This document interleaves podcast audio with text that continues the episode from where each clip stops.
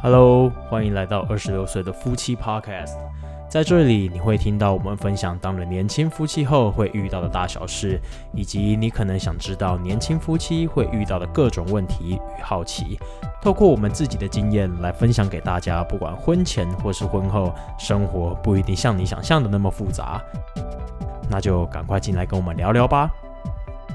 第六集，我的情绪，你的忧郁。Hello，大家好，我是右先生。我是左太太。首先，我想问左太太，呃，你是一个会察觉自己情绪的人吗？我我还蛮了解自己的情绪，嗯，你的了解是哪一方面？就就可以很明确知道自己谁谁不谁不知道自己不爽或爽不爽。嗯，所以你在可能生气完之后，你会非常的感受到自己，你会在生气完之后去回想你刚刚为什么生气，然后你突然怎么会突然有这个情绪的原因吗？会啊，就是当然事后一定会想一下，刚刚为什么这么不开心之类，这么生气。OK，所以你是个你觉得你是个会察觉自己情绪的人。嗯，不然你你是吗？呃，我我我自己其实平常我不太会，当我暴怒的时候，我我当然会很明显的察觉到我自己暴怒的原因还有状况，但是我有时候不太会察觉自己情绪的原因是，我有时候会莫名的感受到不耐烦，但是那个是我不知道为什么，但我也不知道为什么我会突然就是有这样的情绪，对，有时候会这样。就像你，我们可能平常相处，你可能我可能会突然对你可能不太耐烦，或者是没什么耐心，虽然不知道原因，对，我不知道原因。哦，对然后我事后来想，我也我也我就会觉得说，嗯，我怎么会突然有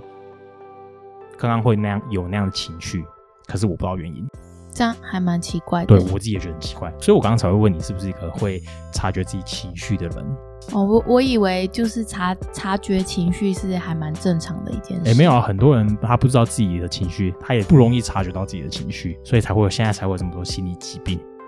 今天其实是想要聊关于产后忧郁这个事情。那你当时在你产产后有没有特别感受，或者是察觉你自己情绪上的起伏？可能像是感觉自己特别容易易怒或烦躁，或者是说你可能感受到特别开心之类的情绪，有没有？有觉得就是生完大概就反正就一生完的隔天开始吧，就会开始情绪真的会比较低落。哦，所以你当时刚生完的第二天，你觉得很低落？反正大概生完呃生完前好啦，前几天可能还有点放空，就觉得哦现在真的是一个妈妈了，有一个小孩。然后大概应该是说进月子中心开始，每天就是跟小孩嘛耗在那边，我就开始东想西想，然后想很多，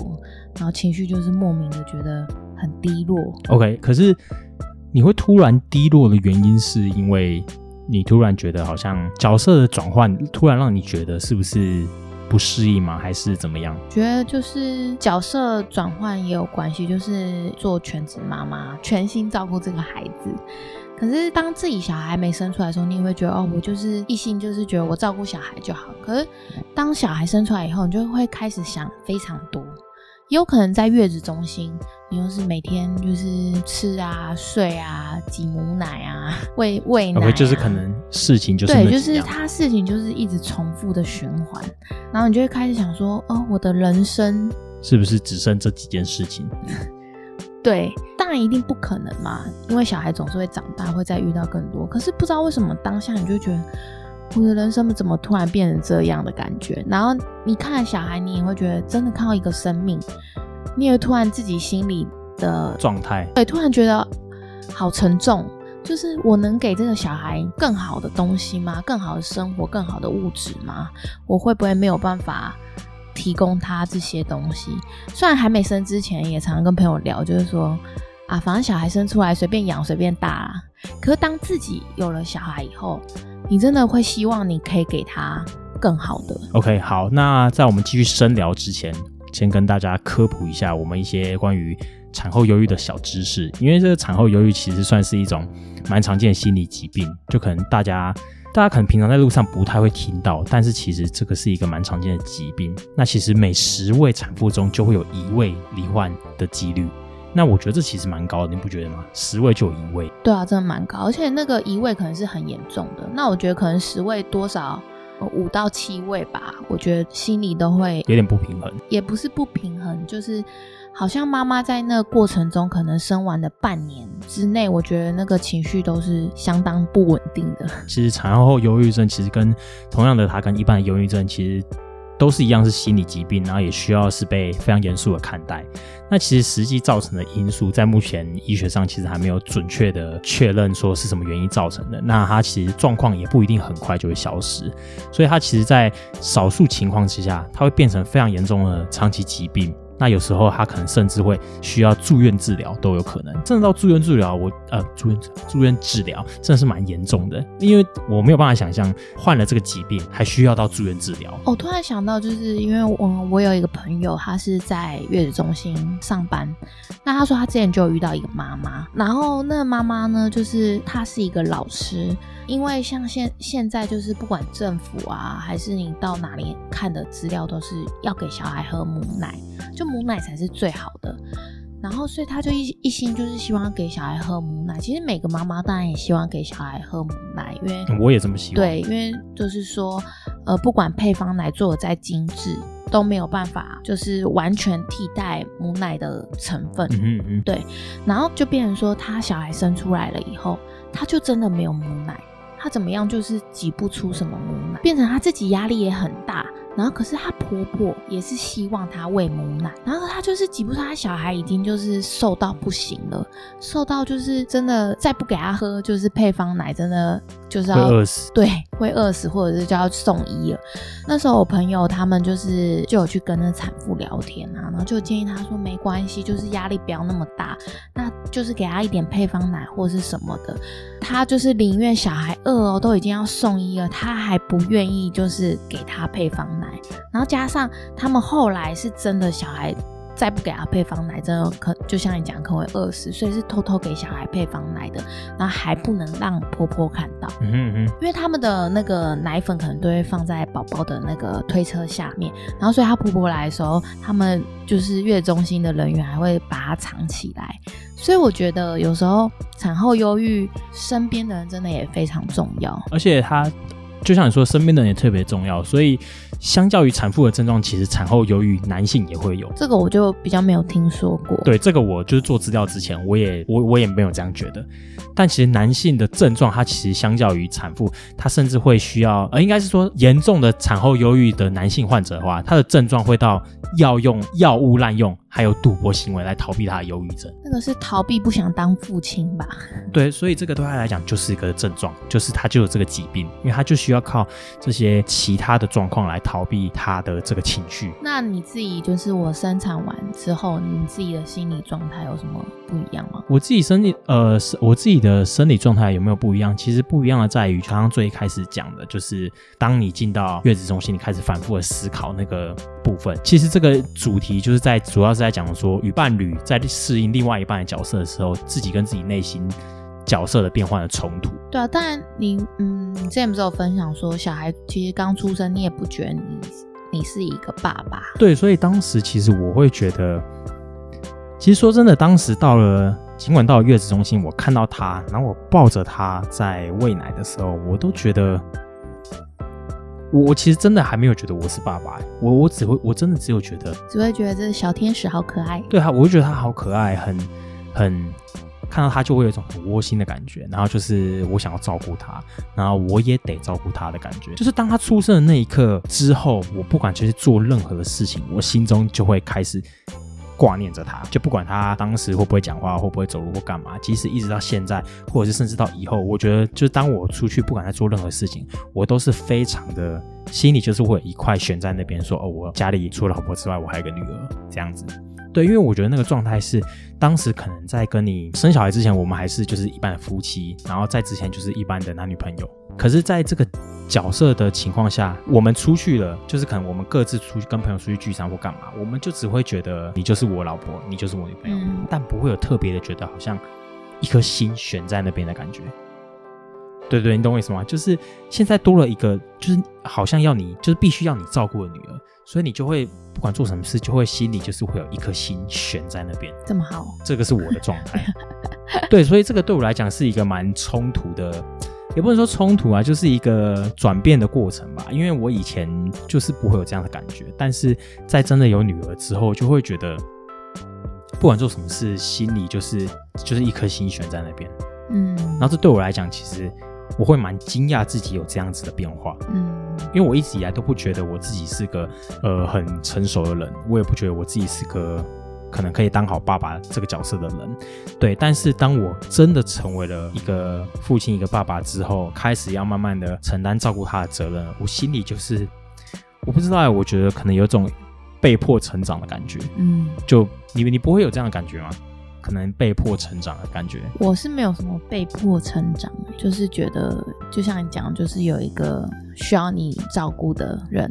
OK，所以你其实跟我状态差不多，就是会觉得呃心里有一颗心悬在那边。我们比较没有心悬在那边，因为就是二十四小时都跟他一起啊。就是我觉得有心悬在那边，可能是你外出上班的时候啊，就是他在家里，你没有在他身边的时候。而且像你刚刚当初说，呃，你进月子中心，在那边不断的做同样的几件事情，然后可能会让你觉得说，好像人生是不是只剩这几件事情？那当时这个其实也反映到了一个问题，就是应该说大部分人都会，大部分的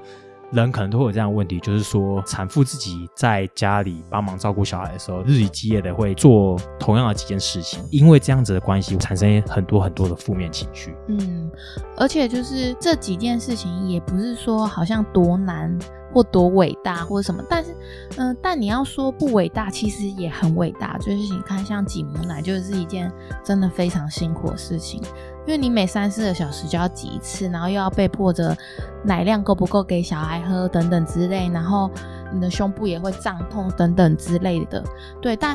像我自己就是每天这样陪伴照顾他，你就是像你讲，我们就重复的不停的做这几件就是看似平淡的事情，喂奶啊、哄睡啊，然后又是喂奶啊、哄睡这样子，然后自己的睡眠也不是很好，所以有时候你有没有怀疑自己，觉得说自己好像也没有什么价值的感觉。真的不得不说，就是依照你刚刚讲的，我真的觉得，虽然那几件你说很平淡的事情，但是就像你刚刚说，我觉得女生在做那些事情，其实真的蛮伟大的。就一个 baby 就是需要这么多东西，那需要这么多东西，男生其实其实都没有办法，真的很直接的能够给予这个小朋友什么东西这样子。就除了钱财之外啦，对，但是其实能最直接给予很多东西，我觉得其实都是来自于妈妈的付出，这样。所以我觉得妈妈其实真的蛮伟大，因为就像你当初说的，呃，你要挤母奶，然后还要陪伴他，然后起来泡奶或干嘛的。那当然就是，虽然当时我有在外面上班，但是我还是会尽量的，就是晚上也会起来一起弄，然后一起帮你挤母奶这样子。对，因为像当时我看你在挤母奶，其实有用了很多那个时候讲什么器具来协助你挤母奶。就挤奶器啦，对，呃，挤奶，对，挤奶器，对。那当时看那个挤奶器，因为我们在用那个挤奶器之前，我们是不是有试过，就是自己用徒手挤奶？因为前前期一开始你的奶量还不够多的时候是不能用挤奶器的，就是你必须要徒手能挤到三十三十 CC，你才可以使用挤奶器。对，但是前面你光五 CC 就非常的困难因。为还没有通乳，对，但是就是就是在那个还没有通乳要开始挤乳徒手挤乳的时候，我就会觉得女生真的很真的很辛苦，因为我也有协助你帮忙挤乳，但是那个状态下，因为就是真的是很硬块，就是硬到不行，真的是硬到不行真的硬到不行挤，对，然后硬到不行，我是我是真的有吓到，怎么会这么硬？怎么可以这么硬？对，真的跟石头一样硬。对，真的是，真真的你会觉得这样正常吗？对，所以当时我真，当时我真的觉得很辛苦。当时我也尽我所能的，能帮助你挤奶，或者是能协助什么事情，或者是能跟着一起做什么事情，我都是尽量的去帮你一起分担这些责任，这样子。所以，其实我当时也很理解你的痛苦。但是我就是比较想要跟大家讲的是，其实很多爸爸会觉得妈妈做这些很平常，对，就会觉得啊，你你在家里也没有干嘛、那小孩都在睡觉，那他睡你就跟着睡就好啦。对但就可能会觉得很轻松。对，但其实真的是要反转大家的这些想法，因为这些想法真的是没有大家想的这么轻松。即使她产妇没有出去上班，妈妈没有出去上班，他们在家其实真的是无时无刻照顾小孩。我真的觉得，甚至比我们出去上班还要辛苦。因为我觉得你出去上班，你可能你不一定会随时受到你的主管、你的老板的精神压力，但是妈妈们在家里带小孩的时候，她是随时。几乎无时无刻吧，会一直不断的受到小孩的，不管是精神还有体力上带来给产妇上的压力，这样子，所以我觉得真的是。比起出去上班，我觉得相较于妈妈其实是更累的。对，而且其实真的，你的情绪就像你一开始讲的情绪，真的完全是受小朋友影响。当小朋友笑，你就马上就会跟着他很开心，因为你就看到他的笑容。这真的真的。对，你就会发自内心的也很开心。可是当他一直哭一直哭，然后你也不知道到底是怎么样的时候，你的情绪也是跟他一样，下一秒就是觉得很。很烦躁，所以你的情绪真的是起起伏伏。对，所以也因为这样起起伏伏，我觉得才是一个比较容易造成忧郁症的一个一个原因。对，因为我们当时要照顾，我们还我记得我们当时有一段时间，就是他不断的晚上半夜都不睡，一定要我们抱着睡，所以变成说当时就是我们只要抱着他，一把他放下来，没多久他就哭。一把他放下来没错，他就哭。所以当时我们两个几乎这样轮流抱，在家里，我们两个几乎晚上可以说根本没有在睡觉。对，我们后来前一阵子刚回家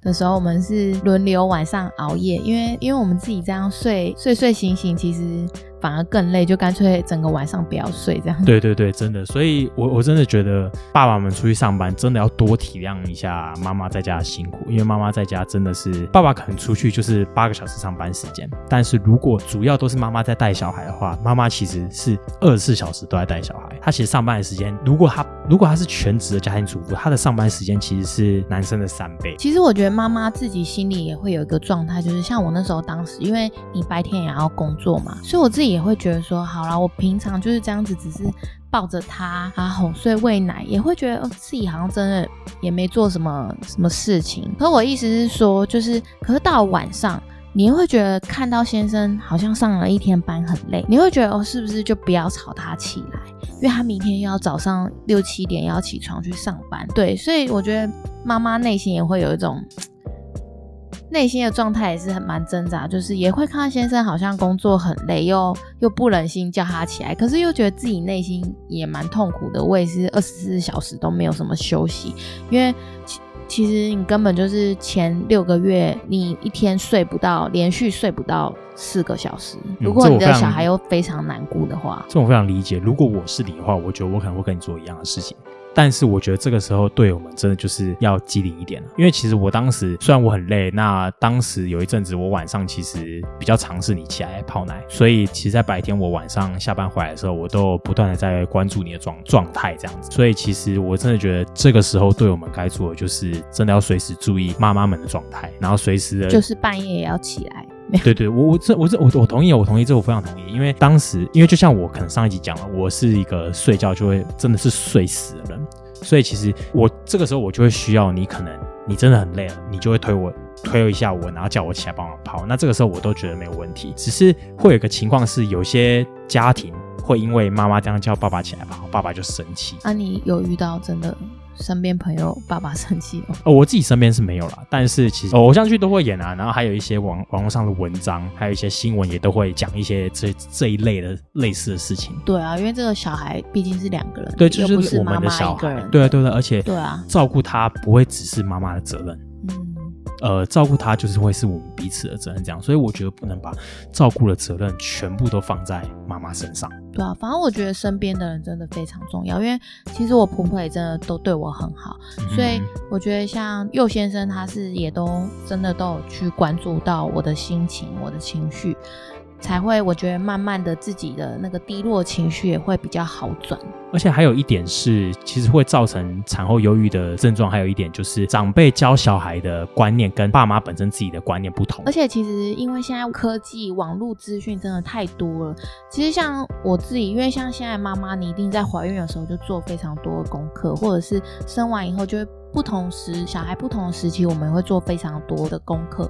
可是我觉得隐隐之中还是会给自己非常大压力。对，那你自己就会跟嗯，假如又有跟公婆一起住，你就会跟婆婆的观念会有一点点拉扯。这个倒是真的有一点，，自己内心就是，假如婆婆做什么，你自己不想那样做，你自己内心会很挣扎啊，我要怎么讲，或者是什么等等之类的，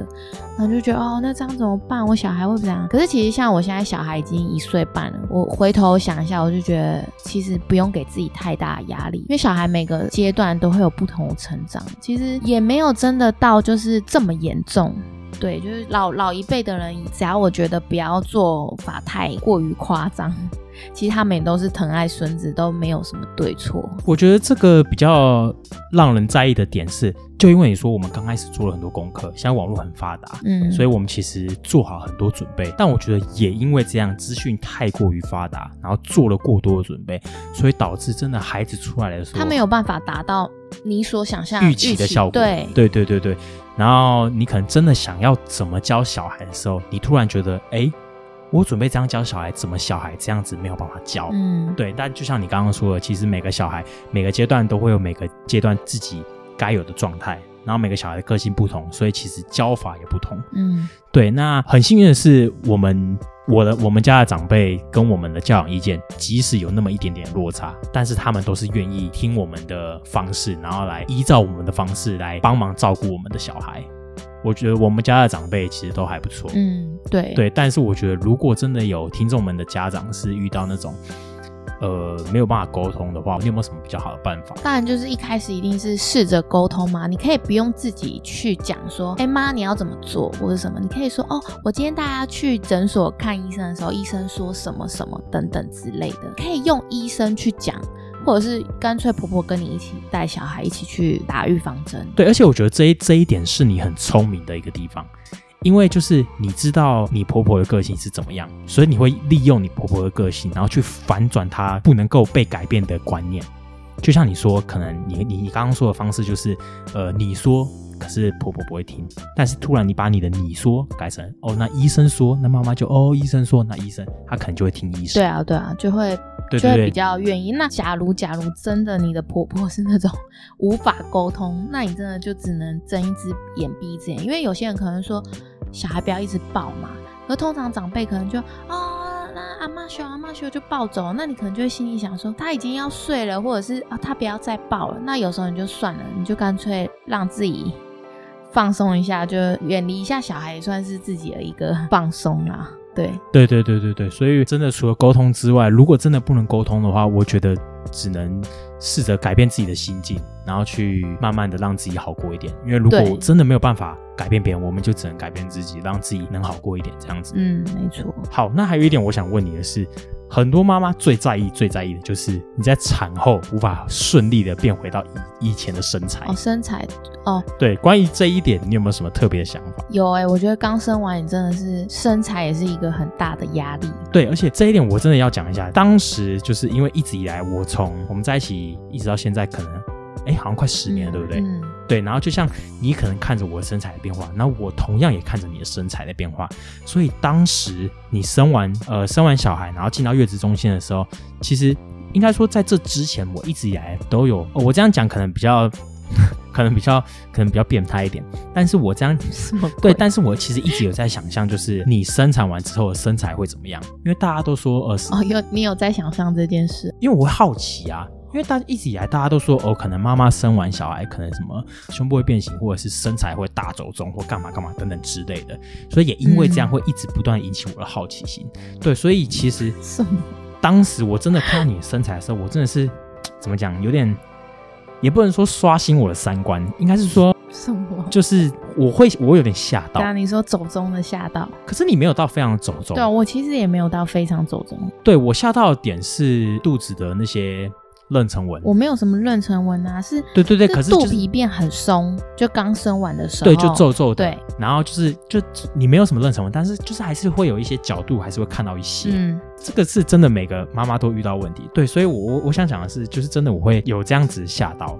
对，但是我其实当时有抑制我吓到的心情。对我其实没有感受出来。对我我我没有我，因为我不能让你感受出来啊！我让你感受出来的话，我就是我就找所以你当时是有处在一个惊恐的，我没有到惊恐啊，只是就是我我我很我很讶异，就是是真的跟大家所讲的一样。那你有没有担心说完了我老婆身材回不来？哎，这我倒没有担心哎，回不来这对我来讲没有那么重要，反正就是啊，反正都看那么久了，而且就是这个就是你的付出，而且我不会因为你的对啊，对，你不觉得讲到身材，所以女生真的牺牲多大啊？你看生完小孩，然后要这么辛苦这样照顾小孩，然后身体还走中成这样。对我真的觉得走中成这样队友们真的要好好的疼爱老婆一点，不管是用任何的方式，真的几好，即使你没钱，没钱也有没钱爱老婆的方式。所以我觉得，真的不管怎么样，都要好好的疼爱你的老婆，因为她真的为你生小孩，然后承受那样的痛苦，然后还要挤母奶，然后还要就是忍受自己身材走中。那有些可能比较努力的，还会让就是努力的运动或吃什么补品，让自己身材变回来。我觉得那些都是男生没有办法体会的辛苦。对啊，所以产后情绪真的多半有有一部分身材是一个，我觉得会导致产后忧郁的一些原因，其中一点我觉得很多也是来自于你觉得开始没自信、啊，对来自于另外一对，半那你也会想说，我身材要什么时候才可以恢复？那时候其实生完没多久，但你生完一个月内是不建议运动，所以一个月以后，我也是想办法想想要有一点时间运动。嗯，我感。可是你光你要照顾小孩，而且你可能运动才没几分钟，他可能又哭又醒了，嗯嗯，就是你自己内心也觉得、哦好烦哦，就是要好好顾他，我又想要恢复身材，又没有时间等等之类的。对啊，真的是辛苦辛苦。所以我真的觉得，在这个时候，对我们真的是要不断的关心自己另外一半的情绪，就是当他们可能有感受到烦躁，或者是真的可能想哭，或者是当他们有想伤害自己的念头的时候，真的就是我们都要不断适时的去鼓励我们的另外一半，我们的老婆这样子，不要让他有得到忧郁症的机会。那我觉得站在女生的角度，我也觉得给就是大家的建议是，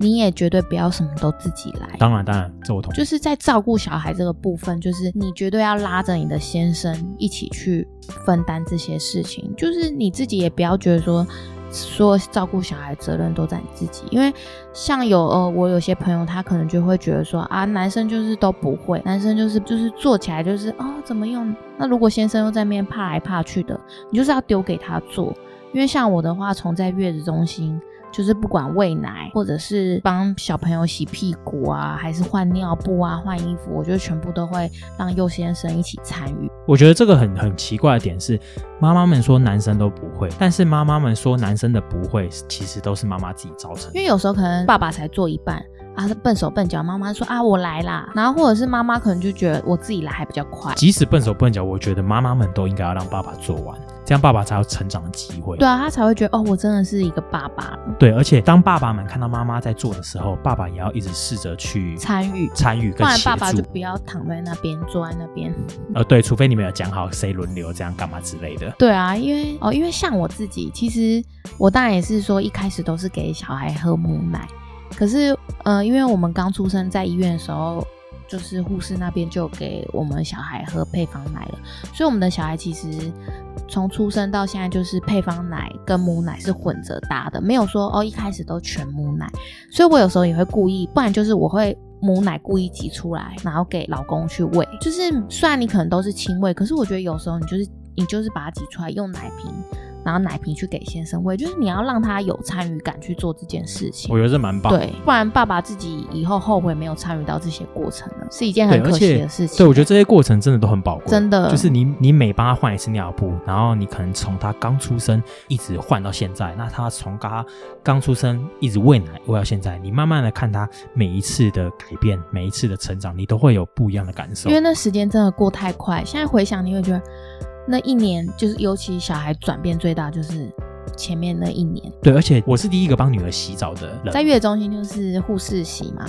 那回家第一个我就直接叫佑先生帮他洗，还帮他录影这样子。对，所以这对我来讲，这就是一个非常的宝贵的经验跟回忆，因为就是我第一次帮他洗澡，所以我一直到现在，我还是持续的会帮他洗澡。那洗到现在，看着他的成长，现在跟以前来做比较，就会突然觉得，哦，哦这个就是这个一种回忆很慢这样子。对啊，绝绝对不要觉得爸爸不行，因为谁不是第一次？其实妈妈自己也是第一次、对，妈妈也是从头从不会学到会、对啊所以我觉得妈妈也要适度的给爸爸学习机会。对要给他一个机会。对，好啦，那我觉得我们今天也差不多讲到这边了。听着喜欢的话，记得上 Apple Podcast 订阅我们，给予五颗星，并且留下你的留言。Spotify 上关注我们。如果你有在用 First Story 的话，也可以从上面找到我们和追踪我们哦。另外，跟大家推广一下，我们二十六岁的夫妻有官方 Telegram 喽。